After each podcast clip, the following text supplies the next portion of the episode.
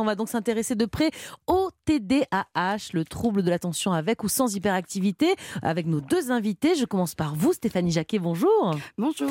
Alors, vous êtes présidente de l'association TDAH pour une égalité des chances et avec nous également ce matin en studio, nous avons Pauline. Bonjour Pauline. Bonjour. Alors Stéphanie, euh, je viens de la présenter. Pauline, c'est votre fille en fait, elle a, elle a 12 ans et donc Pauline, tu as un TDAH et on te remercie vraiment d'avoir accepté de témoigner sur Europe 1 ce matin. Euh, Stéphanie, est-ce qu'on peut déjà rappeler ce qu'est le TDAH euh, C'est pas une maladie, mais c'est quoi alors? Alors c'est un trouble euh, qui, est, euh, qui a trois symptômes principaux. Hein. Le premier c'est l'inattention, c'est-à-dire que la personne va perdre ses affaires, ses clés, oublier ses affaires, ses cahiers, son cartable, euh, peut mettre une chaussette verte avec une chaussette rose par exemple. Mais ça c'est beaucoup d'enfants, hein, non? Oui, oui, oui, mais Bon, là c'est hein. régulièrement. Voilà, oui, oui. c'est-à-dire que c'est effectivement des oublis très très fréquents. D'accord. Et c'est là aussi effectivement où ça fait la différence parce que tous ces symptômes peuvent effectivement nous arriver tous dans notre un peu vie. étourdi parfois. Voilà. Voilà. tout à fait. Sauf que là c'est tout le temps. Voilà, c'est ça, c'est tout le temps et c'est de manière euh, très forte. Euh, le deuxième symptôme, c'est l'impulsivité, donc c'est-à-dire que la personne va couper, avoir tendance à couper la parole, euh, va manquer de patience, peut vite s'énerver, hein, ça tout dépend des profils. Euh, et le troisième symptôme est facultatif, hein, tout le monde n'en souffre pas, c'est l'hyperactivité. Mhm. C'est-à-dire que ce sont des personnes comme montées sur ressort euh, et ce sont de vraies tornades. Euh, Il y a une hyperactivité euh, physique mais également verbale. Ce sont des moulins à parole et euh, qui ont toujours besoin de faire quelque chose. Alors vous parlez des troubles de l'attention avec et sans hyperactivité. Il vaut mieux l'avoir sans? Est-ce qu'il y en a un qui est mieux Ouais. que l'autre, on va dire? Alors je ne sais pas parce que l'un et l'autre ont des avantages, comme par exemple l'hyperactivité peut être vraiment épuisante pour l'en- l'entourage. Par contre, à côté de ça, ça peut permettre aussi aux personnes d'avoir une grande force. Euh, donc ce qui est un inconvénient peut se transformer en force puisque la personne peut s'intéresser à énormément de choses, Mhm. faire beaucoup de choses en une journée. Elle est increvable cette voilà, personne. tout à fait. Par contre les parents sont crevés. voilà, c'est ça. Alors justement, l'incre- l'increvable, c'est Pauline. Euh, Pauline, comment tu as, tu, as, tu as découvert quand que tu avais un trouble de l'attention? Alors avec ou sans hyperactivité, je ne sais pas. C'est quoi ton profil? Bah, moi, je suis TDAH. Avec, euh, avec ouais, hyperactivité donc alors. oui, au sens, c'est TDA sans Ouais. hyperactivité. Non, on parle Mm. de TDAH en général. Mm. Ah, ok. Bah, moi, en tout cas, je suis TDAH avec euh, de l'hyperactivité. Euh, quand j'ai su que j'avais un TDAH, alors ça, c'est quand on me pose des questions sur ça, vraiment, je sais pas trop répondre parce que je me souviens plus trop T'as quand. l'impression que tu l'as toujours été, quoi, Mm. en fait, c'est ça Bah, je savais que j'étais une petite fille énervée quand même. Oui, justement, euh, qu'est-ce qui te différenciait de- des autres élèves par exemple? Bah, j'étais plus brutale euh, dans mes gestes.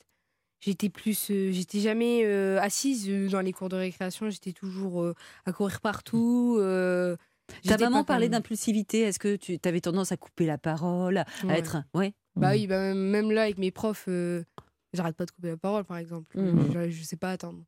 Et justement, bah alors vous, la maman, pour le coup, comment vous êtes rendu compte justement que bah, Pauline avait peut-être euh, une particularité?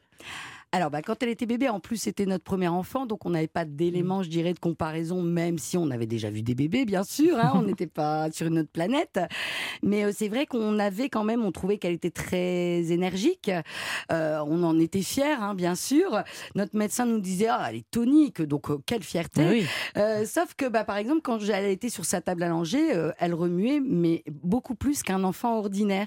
C'est-à-dire qu'elle se cambrait, elle me donnait des coups de pied très très forts. Et là, ça m'interpellait quand même Mm. parce que j'avais déjà changé d'autres enfants et c'était pas. euh, Là, il fallait la tenir comme une Mhm. lionne en fait. Alors le diagnostic, il a été posé à quel moment pour, euh, pour Pauline? Alors, à partir de l'âge de deux ans, là, je me suis dit, il y a vraiment quelque chose qui est pas ordinaire. Pourquoi elle courait partout Voilà, c'était Mm. surtout son hyperactivité. Le trouble de l'attention, je ne le voyais pas.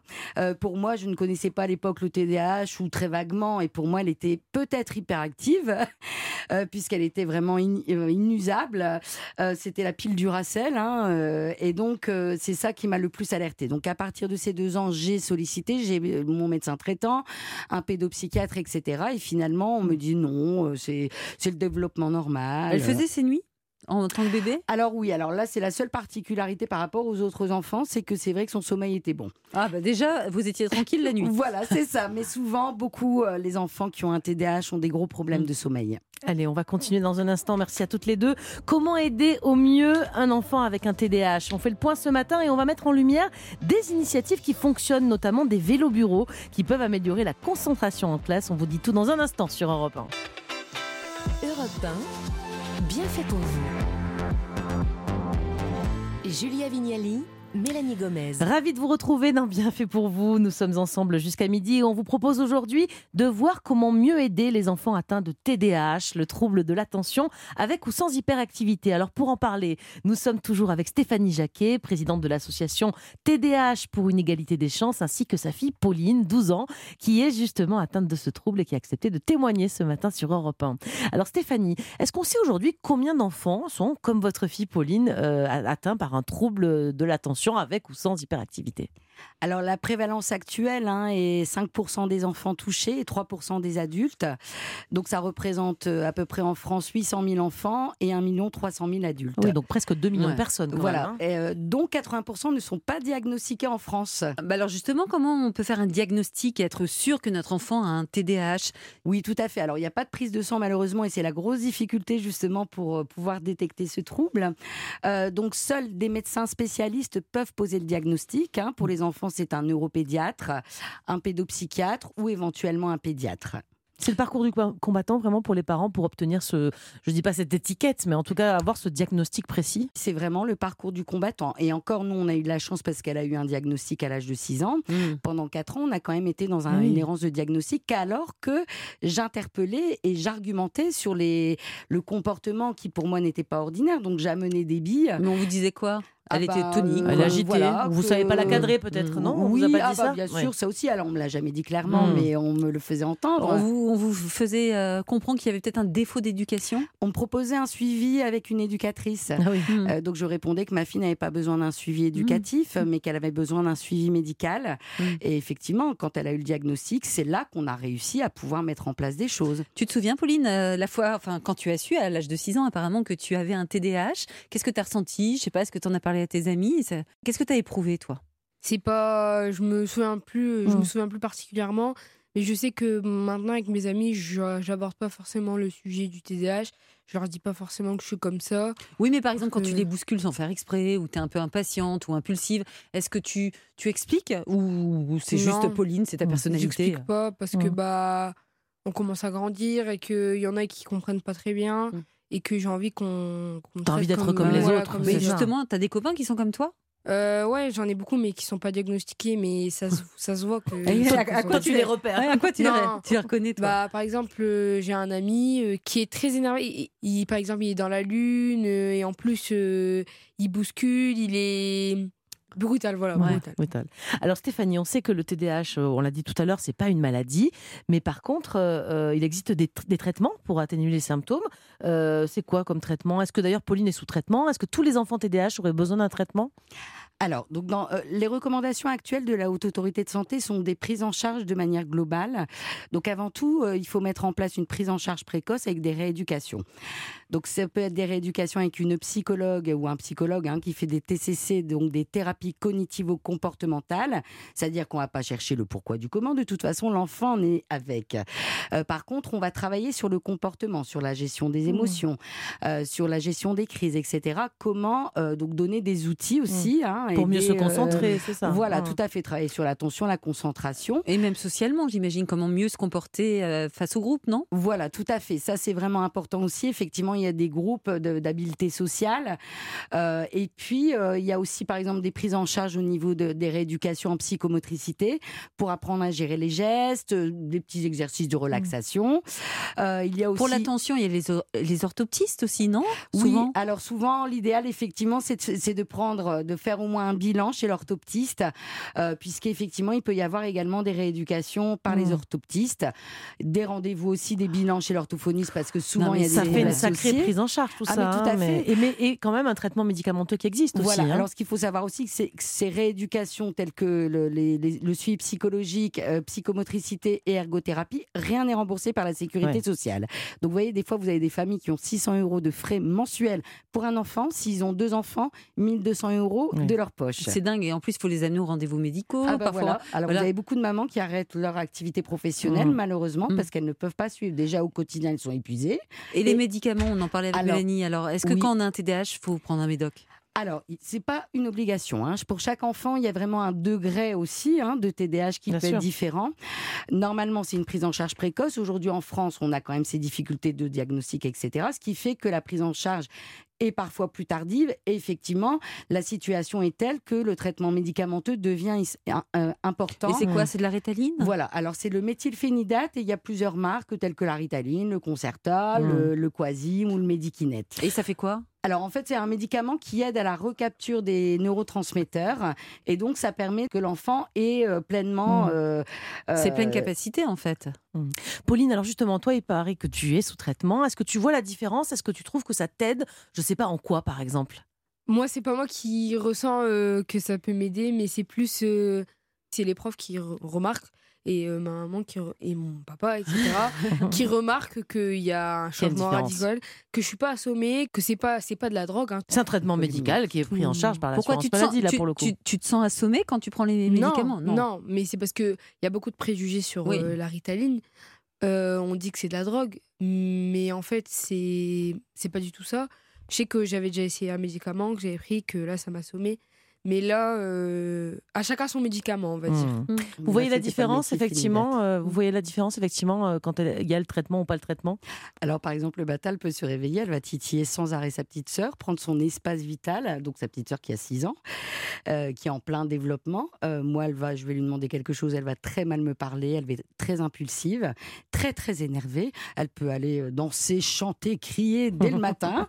Et puis, bah, effectivement, là, je lui dis, mais Pauline, tu as oublié de prendre ton traitement.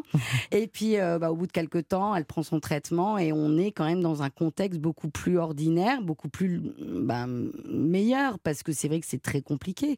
Mhm. Eh bien, merci à vous deux. On n'a pas fini avec vous, hein, et surtout, on va passer aux solutions à présent, aux outils qui peuvent faciliter la vie des enfants avec un TDAH. Connaissez-vous par exemple les vélos bureaux C'est une aide précieuse pour augmenter la concentration des enfants et peut-être même des adultes. On y revient dans quelques minutes, alors restez bien avec nous sur Europe 1. Europe 1, bien fait pour vous. Mélanie Gomez et Julia Vignali. Soyez les bienvenus si vous nous rejoignez sur Europe 1. Bien fait pour vous continuer avec notre dossier du jour consacré à la prise en charge des enfants qui ont un TDAH. Pour nous éclairer sur ce trouble, nous sommes toujours avec vous, Stéphanie Jacquet. Je rappelle que vous êtes présidente de l'association TDAH pour une égalité des chances. Et nous avons aussi la chance d'avoir en studio Pauline à nos côtés, votre fille de 12 ans qui a un TDAH et qui témoigne ce matin sur Europe 1. Alors, on, va parler maintenant des solutions, euh, justement pour aider les enfants atteints de TDAH. Et euh, il y a euh, une solution qui nous intéresse avec Mélanie, ce sont les vélos bureaux. C'est un aménagement, Stéphanie, est-ce qu'il peut vraiment aider les enfants avec TDAH Parce que ça veut dire quoi? C'est qu'en bougeant, c'est comme ça qu'ils apprennent? Tout à fait. Mm. En fait, le- le- la grosse difficulté pour les enfants qui ont un TDAH, c'est justement, ce ne sont pas des capacités intellectuelles, mais c'est leur manière d'apprendre. Donc l'enfant va passer son temps sur une chaise de classe et euh, se- passer sa journée à se dire mince, je dois pas bouger, je dois pas bouger, je dois pas faire tomber mon crayon, sinon je vais être disputé. Le fait de libérer son mouvement, son esprit est disponible vraiment pour écouter le cours. Et c'est vrai qu'on a découvert ça dans, une, euh, dans un reportage. On s'est dit, euh, bah, qui mieux que Pauline peut tester ça Euh, Ce nouvel outil, elle l'a testé. Donc je lui ai demandé de prendre euh, des notes lors d'une conférence, ce qu'elle a fait. Et franchement, ça a été incroyable. Ah, génial, mais il faut un, un vélo euh, donc dans, le, dans la classe, Mélanie? Eh bien, attendez, on va savoir plus justement sur ces vélos bureaux. Et justement, pour, euh, pour cela, on va prendre en ligne Nicolas Todesco. Bonjour Nicolas. Bonjour. Alors, vous êtes fondateur de Tech Active, qui est fabricant français de vélos bureaux. Déjà, on se demande quand même comment vous est venue au départ l'idée de fabriquer ce type de, bah, de vélo bureau. Ben, En fait, l'idée, elle vient d'un professeur de français euh, qui avait des problèmes de santé et qui, pour euh, garder euh, une petite activité physique, avait l'habitude de corriger ses copies euh, en pédalant. Et il s'est rendu compte euh, qu'il avait euh, bah, des effets assez positifs sur, euh, sur sa productivité. Et c'est une personne qui euh, était un peu ouverte et qui cherchait toujours des solutions pour, euh, euh, pour faire travailler ses élèves dans de bonnes conditions. Donc il a euh, mis en place un vélo bureau, euh, un prototype dans sa classe et les retours ont été euh, vraiment Oui. Et euh, donc l'idée a démarré comme ça et après il a voulu euh, euh, lancer l'idée il a cherché des partenaires industriels pour, pour se lancer dans cette aventure. D'accord, donc c'était pas forcément pour les enfants qui ont un trouble de déficit de l'attention. Est-ce que vous pouvez nous les décrire, parce qu'on nous sommes à la radio, nous décrire un peu ces bureaux, à quoi ils ressemblent, et nous expliquer comment ils fonctionnent concrètement? Bien, sûr, il faut s'imaginer que c'est comme un vélo d'appartement sur lequel on a installé une petite tablette. Euh, donc c'est un vélo d'appartement qui est on va dire, ergonomiquement mieux travailler puisqu'il va permettre d'adapter facilement sa posture, son assise, et on va pouvoir par exemple s'asseoir, régler son siège assez facilement, euh, mettre la tablette à la bonne hauteur et euh, l'avancer au niveau de son, de son buste pour pouvoir euh, travailler dans de bonnes conditions comme si on était véritablement assis sur un vrai bureau. Donc on pourrait nous animer une émission avec des vélos bureaux, ça, on pourrait les mettre partout en fait. Ah, complètement, effectivement. Nous, aujourd'hui, on travaille principalement avec des établissements scolaires, mais le, côté entreprise est, fortement euh, euh, plébiscité dans les salles de réunion actives, etc. C'est vrai qu'aujourd'hui, en, dans les classes, c'est spécifique TDA, puisque les retours sont vraiment excellents. Dans l'entreprise, malheureusement, le trouble n'est pas encore réellement euh, euh, pris en considération. C'est plus pour lutter contre la sédentarité et les méfaits de la position assise qu'on va utiliser euh, mmh. donc le vélo bureau ou nos autres dispositifs actifs. Bon, et combien ça coûte un vélo bureau, même si j'en veux m'en installer un peut-être à la maison Est-ce que où est-ce qu'on vous trouve Comment comment on peut, je bah, peux faire pour m'équiper Bien sûr, on a un site internet www bureaufr vous allez retrouver toutes les informations sur le vélo bureau et ça coûte 760 euros livré. Très bien. Bah, écoutez, merci beaucoup Nicolas Todesco d'avoir été avec nous. merci, Nicolas. Euh, Pauline, je reviens vers toi. Tu utilises donc un, vélo bureau en classe. Est-ce que tu as l'impression vraiment que ça t'aide à te concentrer? Est-ce que tu vois une vraie différence par rapport à avant? Alors euh, oui, parce que sur euh, beaucoup d'enfants, alors moi je, ne ressens pas sur moi encore une fois, mais c'est les autres qui peuvent ressentir ça. Euh, je sais que j'ai un ami, par exemple, bah, celui que je disais tout à l'heure, qui était très agité. Sûrement TDAH, comme toi, maintenant diagnostiqué. C'est ça. Et euh, qui, euh, son prof de maths, il lui dit bah, va au bureau vélo, tiens. Parce qu'il trouve que ça le concentre mmh. mieux. Mmh. Et un, un prof de SECPA m'avait dit il y a une question intéressante, c'est est-ce que c'est normal qu'un enfant soit assis sur une chaise pendant 6 heures? Cette question-là, ça c'est peut-être bon pour tous les enfants parce qu'on est, d'accord. Le vélo bureau de, Pauline, il est utilisable par toute la classe, hein, c'est ça? Tout à fait. Ce sont mm. des projets vraiment collectifs puisque un aménagement pour un élève qui a des besoins particuliers euh, sont toujours très utiles pour tous les élèves en fait. C'est vraiment l'objectif. Et puis le vélo bureau c'est bien, mais il y a des casques anti-bruit aussi. Je sais pas si tu les as déjà utilisés. Ça marche bah ça? Oui, ça m'arrive de les utiliser. Mais bon, ça c'est que dans une classe que quand on a ça, c'est dans la classe. Euh, bah, mmh. Ouais, mais ça, c'est pas mal aussi, non pour, pour la concentration? Ouais, c'est pas mal. Des mmh. tabourets dynamiques aussi existent et ça, ça marche très très bien aussi. Ah bon, le mot de la fin, euh, si on a besoin justement de, de, vous contacter, à quoi sert votre association? Comment on, comment on vous joint justement si on a un enfant, des doutes euh, ou besoin d'informations? Alors, les personnes peuvent se rendre sur le site internet hein, www.tdh pour une égalité des chances.com. On a une page Facebook, un groupe Facebook où justement on, dit, on peut échanger entre familles. Et puis, euh, bah voilà, une adresse internet, euh, une adresse mail où euh, chacun peut nous joindre et nous suivre. Eh bien, merci beaucoup à toutes les deux d'avoir été nos invités ce matin sur Europe 1 depuis 11 h On va maintenant changer de thématique, Mélanie. À suivre, les bienfaitrices du jour d'Europe 1 vont nous rejoindre. Notre chroniqueuse écolo, Perrine Brami, va nous aider à choisir notre maillot pour cet été et pas dans une gamme, et dans une gamme, pardon, éco-responsable. Et puis le vendredi, on retrouve aussi toujours Perla Servan-Schreiber, sa recette du jour, des tomates cerises avec une petite petite vinaigrette aux saveurs iraniennes. Mmh. On va se régaler, alors je vous le conseille, restez avec nous sur Europe 1.